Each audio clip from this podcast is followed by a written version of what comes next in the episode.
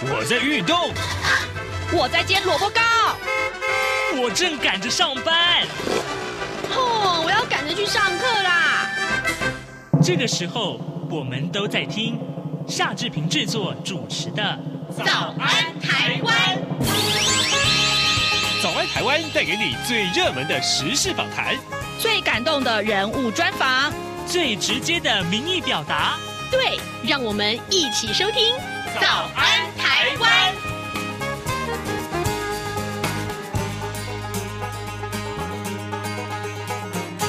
早安，台湾！我是夏志平。今天是二零二二年的四月二十七号，星期三。今天的访谈单元里面，志平要跟您来聊台湾国际纪录片影展。来，请您收听今天的访谈单元。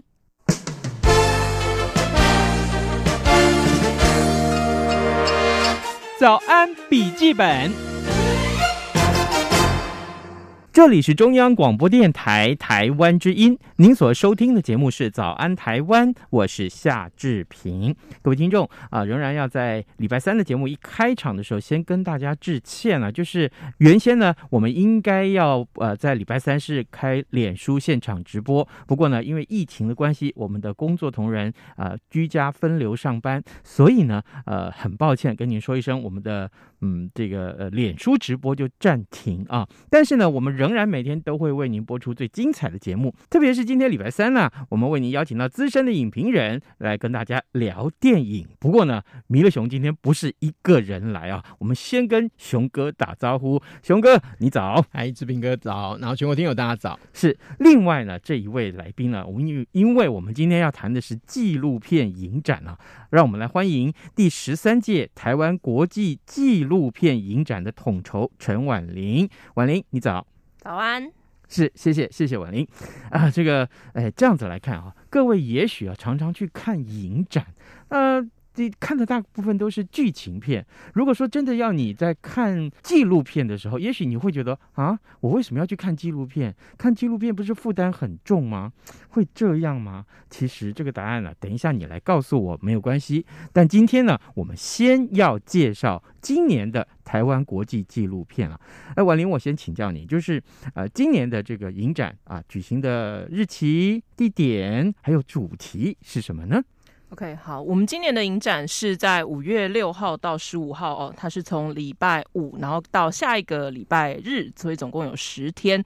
那这十天呢，会在呃四个主要地点举行。第一个是呃光点华山电影馆，然后再来是金站微秀影城，然后以及新庄的国家电影及视听文化中心，然后还有我们以前叫空总，然后现在叫做台湾当代文化实验场 C Lab。好，那这边会呃最后这个场馆主要会是。呃，活动的举办，然后也会有少部分的放映。那呃，今年的影展，其实原则上我们的影展不太会是有一个真正的主题，我们的主题就是纪录片啊，纪实创作的东西。那呃，主要来说，我们会有十多个单元，会分成两大主轴，一个是。呃，竞赛影片，嗯，那另外一个部分叫做观摩影片，也就是所谓的非竞赛的部分。嗯、那今年总共放映一百八十八部影片，嗯、大约有将近两百场。那也会有好几十场是有映后座谈的。那这个映后座谈会包含台湾的影人会到现场出席，嗯、那有一些在国外没有办法来台湾的影人呢，也会在。空中跟我们相见，也就是他会有声音，或者是有的会有视讯的方式跟他们继续做交流哈。因为这件事情其实对纪录片影展来说非常重要，因为呃电影看完其实总是会需要非常多讨论，尤其是纪录片这一种呃片型，所以我们都会尽力的在影展期间安排各种座谈，不管是映后的或者是呃专门的讲座，来让大家聊电影、聊纪录片、聊议题这样。尤其是刚刚你说的那个空总的那边呢，会办什么样的活动呢？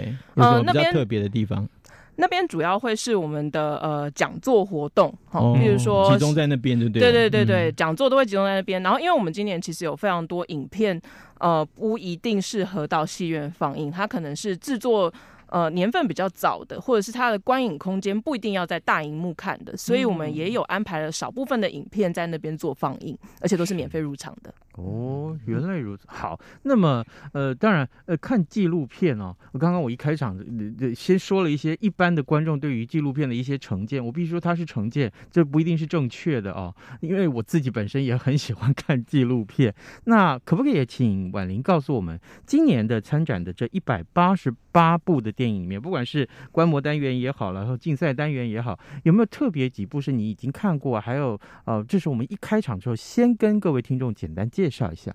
因为我们每一年其实竞赛的部分哦，竞赛部分有三大单元，三大单元里面原则上我们选四十五部片，嗯、可是这个四十五部片呢，会来自于两千多甚至一千或者是一千多部的呃报名影片，对，嗯、所以这个艰辛的部分会在于呃我们每一个选片人，包含内部选片人、外部选片人都必须要看非常非常非常多的。那你负责的部分是哪部分呢？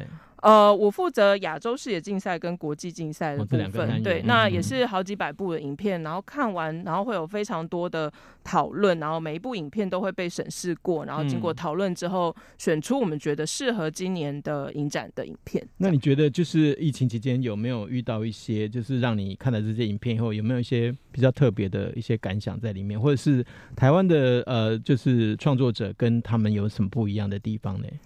呃，先讲疫情的事情好了。嗯嗯。呃，当然，因为呃，纪录片影展是一个双年展，那所以意思是说，我们现在收的影片是过去两年呃的创作出来的影片，所以疫情已经三年了，所以。这里面就会包含非常多在疫情期间的创作，嗯，那我们也看到非常多创作者试着在生活中去找到如何突破疫情的方式。意思是因为通常，譬如像国外就有很多封城的的事情发生嘛，嗯，那不能出门拍片，或者是说出门的呃地方，或者是次数，或者是你可以见到的人都非常的有限。限制，那在这个状况下，创作还有什么可能性？其实我们看到很多。呃，蛮有意思的事情，嗯、呃，譬如说，你如果你没办法出门访谈，你可以用线上，可是线上好像有点无聊，那是不是还有什么其他的建构呃的可能性？比如说，有一些人就会透过游戏或者是声音，或者是呃不同的方式去做这些排列组合跟改变，所以有很多创意。对对对，还有非常非常多有趣的创意。那台湾这边的创作者没有受到一些限制或怎么样的，或者其实也都有，嗯嗯，其实也都有。但是台湾的创作者其实受到疫情的影响，算真的相对比较少一些的。所以大部分的创作者还是 focus 在他们原本所关注的事情。那这些东西就包含非常广泛，包含自身的东西。就是关关心自己生活周遭的东西，比如说环境的，或者是说、嗯、呃政治的、法律的，或者是经济社会，或者是人人文这些东西都会包含在。你刚才提到双年展，我记得好像现在已经变成常态性的每年都展嘛。那你的意思是收片是两年内是不是？我们现在还是两年一次、哦，现在还是两年，嗯，现在还是两年一次，哦、所以算是、嗯、呃。我们算是一个蛮稀有的生物，哈，其实，在世界上来说也是，就是目前为止，就我所知，纪录片圈还是两年展一次的影展。一只手可能数得出来了。你说比较困难吗？还是怎么样？呃，也不是，也不是，只是说大部分的影展会想要以年展的方式去进行，但是这个东西有很多考量。那我们之所以会是双年展的原因，一方面是我们希望跟我们的友好影展，就是日本的山形影展可以错开，就是他们是奇数年展映，我们是偶数年展映，这是第一个有一个错开的的呃时间考量。嗯，那第二个是其实。影展是一个非常限制时间跟地点的地方，也就是说，我们只有这十天，比如说在台北市或者新北、台北这两个县市发生。嗯、可是其实台湾还有很多其他县市啊，嗯、所以我们想要把呃影展以外的另外一年的时间，在台湾做各地的巡回。哦、所以巡回这件事情对我们来说也是非常重要的。这个也是你们的任务，就对了。是是是，嗯、对啊，因为嗯，你在这里放，其实能够看到的观众还是有限，还是希望可以让更多的观众有机会接触到这些影片。嗯、各位听众。今天早上志平为您邀请到两位贵宾来到早安台湾了，一位是资深的影评人米勒熊，呃，另外一位是第十三届啊台湾国际纪录片影展的统筹陈婉玲，两位呢在今天要跟我们一块来介绍今年的呃国际呃的纪录片的影展，所以呃刚刚婉玲呃提提到了，就是他负责的是国际跟亚洲这两个部分，他要选片要看片。呃，我我还蛮好奇的，我们在这样子征选了这么多的片子进来以后，那现在呈现在观众面前的啊，大致上有几部哪些个片子让你觉得，哎，我印象很深刻，或者说特别值得跟大家介绍的？呃，影展的特色，其实我们过去这大概八九年来一直在强调的，就是亚洲亚洲视野。嗯哦嗯、对，那呃，回到我们影展的单元来说，竞赛虽然分成亚洲、国际、台湾，可是大家可以注意到的是，亚洲这个单元我们有刻意加了视野两个字，嗯、因为亚洲其实你仔细去想，它是一个很大的概念。好，我们现在身处东亚，可是其实一直往西到土耳其，这中间包含了非常多的人文、历史、社会、政治的状况，然后以及文化，然后甚至对对，它是一个异质性非常高的地区，嗯、然后甚至到比如说北边的俄罗斯，嗯、南边可能到东南亚，甚至再更往南一点，都还有亚洲的范畴，所以这里面的故事是非常非常丰富的。嗯、那第二个是说，呃，一般来说，亚洲的纪录片的产制的条件或者是产业。可能跟西方国家或者是欧洲或者是美洲比起来，还是有一点差距的，不见得是真的很差，但是他们制作条件还是会有落差。那在有落差或者是说资源有呃限制的状况下。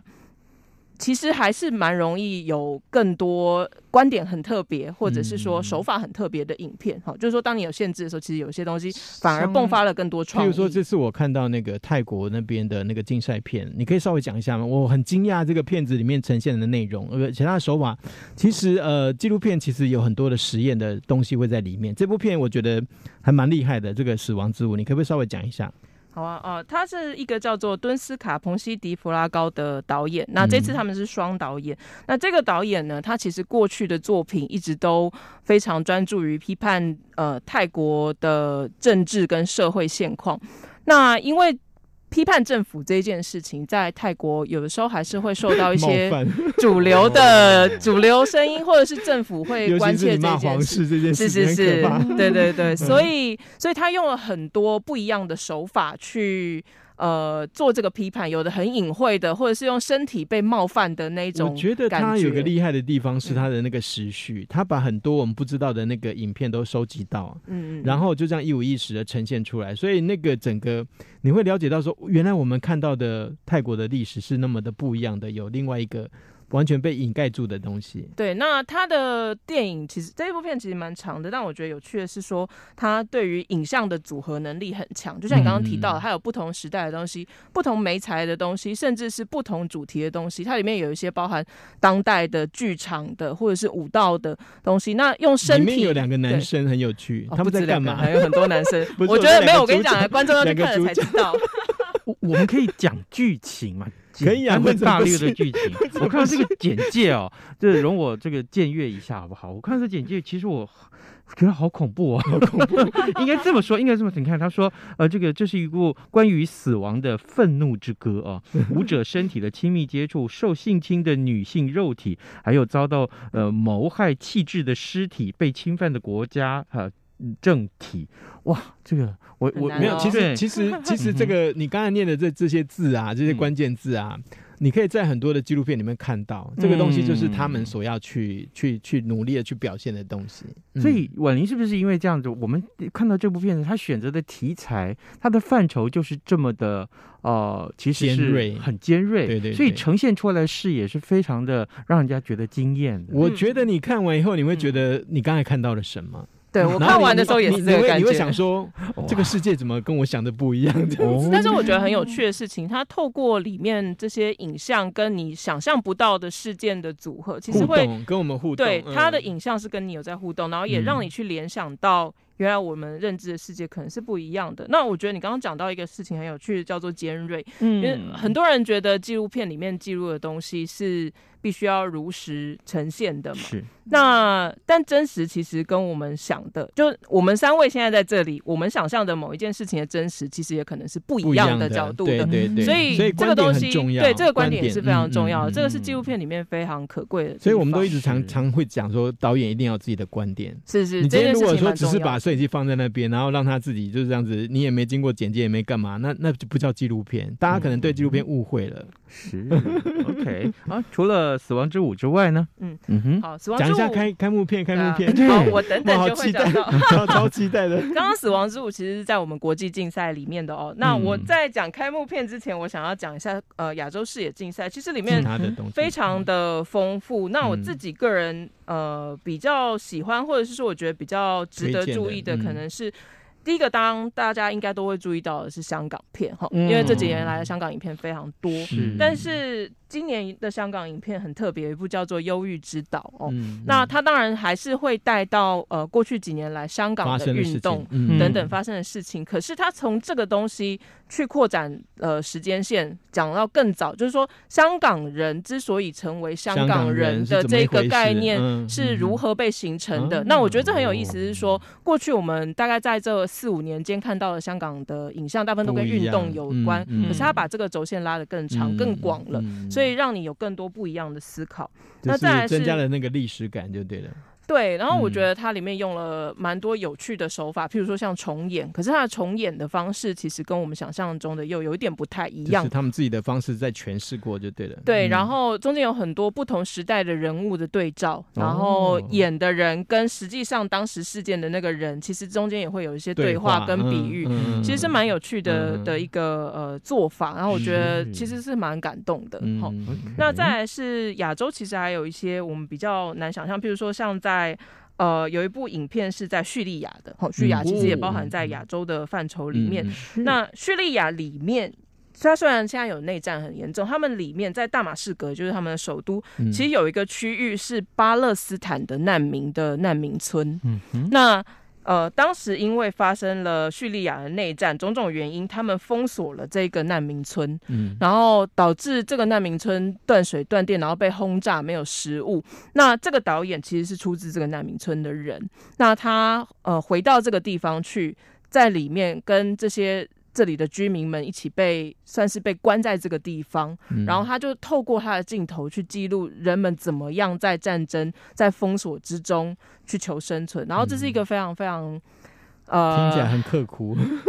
对，然后很深刻。其实说真的，你很难想象人性，人性很多东西在那个时候会被展现出来。对我，我看的时候，我看了就觉得，嗯，二十一世纪了，我们还有人在过这样子的日子，我觉得非常的痛心。老实说，那可是当然不是我们为了去看别人的痛苦而去看，而是说，我觉得透过透过这些影片，让我们对这个世界有更多的关照。我觉得会去反思，甚至是我们自己跟这个世界的关系。其实刚才那个泰国那部片，我一直想到我们台湾，也有一点。我觉得，我觉得也有不断的去，好像一个镜子一样，一直是相关的这个政治背景。不是因为，因为我们的也经过独裁的那样子的过程啊，只是说泰国还在进行时啊。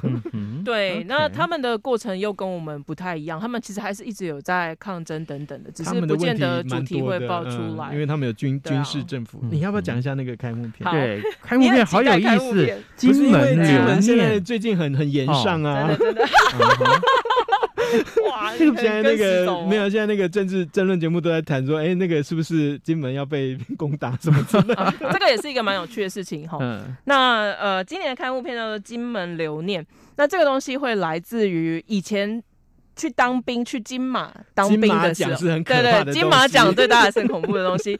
你要在那边待两年、三年，然后一年回来不知道几天这样子。嗯、那以前又没有什么什么 email、什么手机这种可以很方便，当然不行，对，很方便联系的。所以以前的人就会靠书信。嗯，那书信就只有文字嘛，就。觉得好像少了点什么，所以当时在那边当兵的人其实很流行去拍照，然后那个拍照，因为在那边都是很矜持的啊 兵哥，所以他们都会有一些那种穿军服啊，或者是 对很威猛的照片，或者是裸上身什么的。对，那这个东西比较有趣的是，感觉没有，就是照相馆啦。那我觉得导演很厉害，他从这个角度去收集到很多的资料。没错没错，他关注金门其实非常非常久了。他本身不是金门人，但是他在那边拍片应该也有可能有十年以上。我讲到说他之前的作品拍那个号，大家可能就会有印象，就是《山海经》。对对对，它是一种那边很特有的、很特有的呃呃生物。对对。那刚刚回到刚刚的金门留念，它其实是透过呃几个不一样的人物哦，一个是在那边开照相馆的老板，然后他当然看着这些人来来去去，还会去谈说这些东西的意义，以及他经营这个东西是为什么。那当然也有是从台湾这个本岛。到那边去之后留在那边的人，然后也有从那边离开的人。嗯、那当然还有一些很有趣的，你刚刚讲到的，嗯、呃，到底这个岛。到底要属要不要属于谁的这件事情，其实里面有一个角色很有趣，是她是从中国嫁到金门去的一个女生。嗯、那但是她做的工作也很有意思哈，因为金门现在其实基本上，呃，那些炮台啊、炮区其实不是真正在作战战备的状况，有一些地方有一些地方其实开放成观光了。嗯，那这个女生她的其中一个工作就是在这些观光区跳炮操。然后泡操，对，泡操，然后去表演给观光客看。然后这个哦这个。表演就是炮击的对象其实是中国，嗯，那我觉得他这个身份在跟他的观点在里面，其实是一个非常有趣的角度。他有讲，他有讲很多的话吗？或者是嗯，主要还是 focus 在他呃怎么样来到这里，以及他怎么样看待这些事情，那他怎么样在台湾人、金门人或者是中国人之间这个身份中怎么样做转换，其实很有趣。然后也有在台湾的客家人去到那边，呃，然后跟那边有很大的渊源等等。我想现在金门真正的那个长相已经跟我们以前的印象应该差非常非常多。大家如果有机会拿到我们手册，其实有一件非常有趣的事情，就是它是一个跨业的呃照片，然后这个照片是金门的某一个地方的街景，但是它这是摄影棚里面了。它一边挂的是中华民国的国旗，一边挂的是五星旗。中国的。那这个东西其实，在金门某一些 的街上，对对对，其实我不知道有没有到处，但我知道有些地方是看得到的。就是这是一个很有趣的状态。陈玉珍立委都还会讲做中央的。这是一个，这是一个照相馆吧？对，这是一个照相馆。可是他们实际上，我我知道有一些街道是长没有，就就是说这些这些题材很容易被拿来用，就对了。是，就尽管你看到这个很荒谬的样子，可是其实对他们来讲是很正常的。米乐熊讲到“荒谬”两个字，就让我想到，就是诚如这张照片所看到，就是一边是这个中华民国的国旗，一边是中国的国旗，五星旗。嗯，啊，这个好，这当然人家觉得说这样的一个景象就。就存在在这样一个地方。那讲它是荒谬，是因为这个地方地处两边的中间啊。另外一个就是，也许在这里有工作生活的人们，他们会有不同的一些视野。那于是乎就呈现出这个影片的趣味性来了。我我觉得这两年金门人稍微好一点点。一开始的时候，就是他们后来有一点那个测访的时候，其实他们心里蛮不平衡的。嗯，对。从前是一个何其重要的地方，就是这个影片里面会不会去讲到这样子？嗯，比较少。我觉得还是在呃，主要是不同。角色的他们对于金门这个地方的概念的呈现，我觉得蛮有意思的。它里面也有洪淳修导演一贯的呃幽默跟手法，我觉得蛮有意思。我还蛮好奇的，这个片子应该会做商业放映吧？呃，应该会吧。我在想，我不确定哎，搞不好会哦。是，对对对，因为他每次拍的东西都很有趣。但是作为开幕片，已经全部票都卖光了。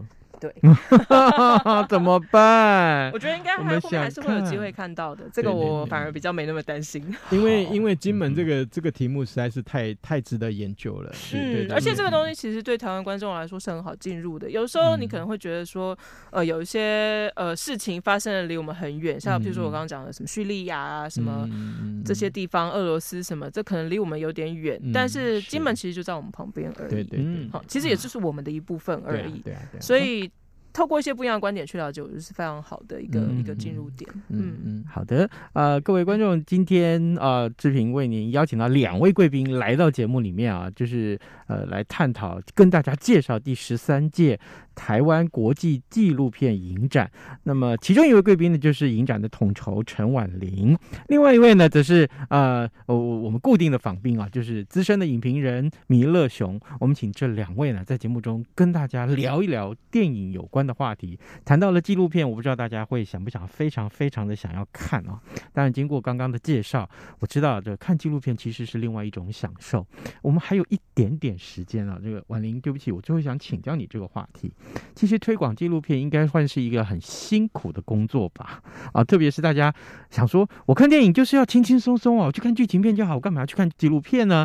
啊，看起来负担好重。你你有没有常常接触到一般民众跟你说这些话？然后你怎么？去告诉他纪录片好看哎？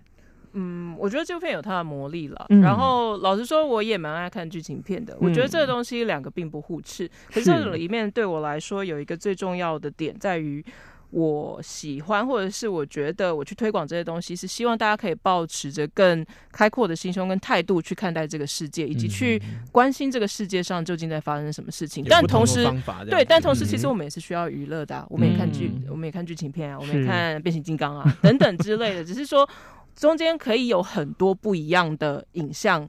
我们可以去接触，然后它会让我们对这个世界有更多的认识。我我我其实，在做纪录片这个工作，应该有快要十年了。嗯、然后，呃，我某我大概在第四五年的时候，发现我跟朋友聊天，常常会。出现一句话就是说，哦，我这件事情我上次在某一个纪录片里面看到什么什么什么，或者是说，哎、欸，我上次在一部片看到什么什么，你知不知道什么什么什么东西？就是说，这个东西成为了我，呃，当然生活中的一部分以外，工作的一部分以外，它也是我认识这个世界，甚至更多的。一个媒介，哈，我可能透过这个纪录片去认识了一件事情。那当然，这个事情可能不见得是全貌，但是我对它产生了兴趣，我就会想要去了解更多。那我觉得这个过程是非常非常好的，而且是让人有机会可以一直在学习。我觉得可以激励人很多的想法，这样子，嗯，是吗？这个是蛮重要的。对啊，那另外一个方面是说，我回头去看为什么我的。